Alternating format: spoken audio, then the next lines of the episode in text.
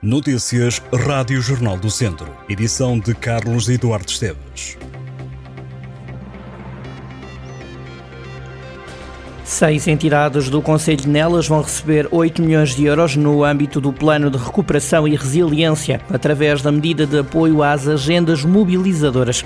O anúncio foi feito pela Ministra da Coesão Territorial, Ana Brunhosa, que visitou Nelas para falar dos projetos que serão apoiados pelo Governo através do PRR. Em nelas, esta medida vai apoiar seis consórcios que integram agendas mobilizadoras na área da inovação empresarial e também da agricultura.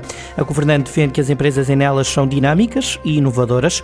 Ana Brunhosa mostrou-se contente com o facto de o PRR estar a apoiar os territórios do interior e destacou um investimento de 30 milhões de euros em nelas no âmbito do Portugal 2020 e PRR, excluindo os apoios aos consórcios. Já o presidente da Câmara de Nelas, Joaquim Amaral, aproveitou para enumerar algumas das obras e intervenções necessárias no Conselho, que espera ver comparticipadas pelo Governo. A Ministra descansou Joaquim Amaral, dizendo que são projetos suscetíveis de serem apoiados. A Câmara de São João da Pesqueira, no norte do Distrito de Viseu, vai transferir 774.577 euros do orçamento para juntas de freguesia durante este ano. As verbas são repartidas em função da área de freguesia, das áreas agrícolas, do número de habitantes, equipamentos existentes, entre outros fatores. A União de Freguesias de São João da Pesqueira e Várzea de Trevões vai receber 146 mil euros. A freguesia de Ervososa do Douro recebe 115 mil. São aquelas que vão receber os montantes mais altos.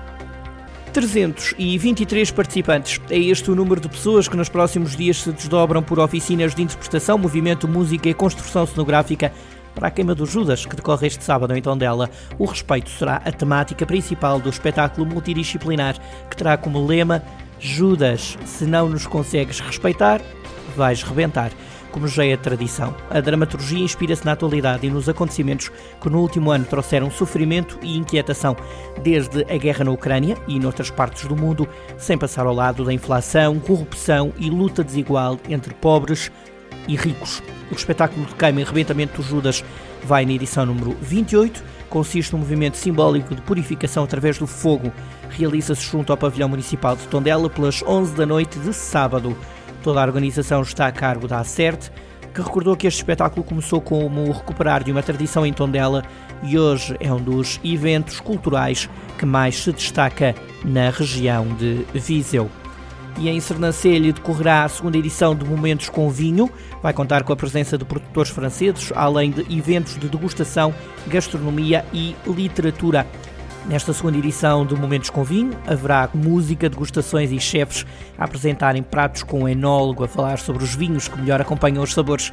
No ano passado, o certame esgotou a venda dos 3 mil copos para as provas de vinhos, embora nem toda a gente tivesse adquirido copo e, como tal, para esta segunda edição vão estar 6 mil copos disponíveis.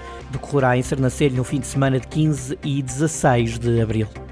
É um fenómeno na arte de marcar golos aos 35 anos. Filipe Sorrilha lidera a lista de melhores marcadores da divisão de honra da Associação de Futebol de Viseu. O avançado natural de Tarouca defende as cores do Movimento da Beira, clube que enfrenta a fase de manutenção na divisão de honra. A equipa precisa e muito dos golos de Sorrilha, que só este ano marcou já 22. No segundo lugar surge Amani Anumu, avançado no Nelas, com 17 golos. No terceiro lugar surge Pedro Almeida, do Ferreira Daves, com 16 golos. Nas contas do apuramento campeão da primeira divisão distrital, a lista de melhores marcadores é liderada pelo avançado Carral do Sal, Diogo Bru. Quanto ao futsal, Fábio Lourenço, do Rio de Moinhos, é o primeiro colocado no top dos melhores marcadores da divisão de honra. Já Catarina Marado, do Sinfães, marcou 37 golos e venceu já a lista de melhores marcadoras da primeira divisão feminina. Várias crianças estão convocadas para o torneio da Páscoa que o Grupo Desportivo e Recreio de Canas de Senhorim organiza esta sexta-feira e sábado. Jorge Laima, responsável pelo Departamento de Futebol de Formação do Canas de Senhorim, defende que iniciativas como esta são importantes para os mais novos, a quem são passados valores como o fair play, o respeito pelos outros e o espírito competitivo. Para este torneio, que inclui equipas dos distritos de Viseu, Guarda e Coimbra, vão ser atribuídos prémios, sem, no entanto, ser dada muita importância a quem ganhou o torneio. Jorge Laima acredita que os pais vão ter um bom comportamento na bancada, lamentando ter conhecimento de outros casos em que os pais colocam uma pressão enorme sobre os filhos, defendendo que o futebol de formação não deve ser encarado como um jogo de vida ou de morte. O torneio da Páscoa do Grupo Desportivo e Recreio de Canas Senhorim decorre nos dias 7 e 8 de abril, esta sexta-feira e sábado, No complexo desportivo local vão estar presentes três escalões de formação e várias equipas. Estas e outras notícias em jornaldocentro.pt.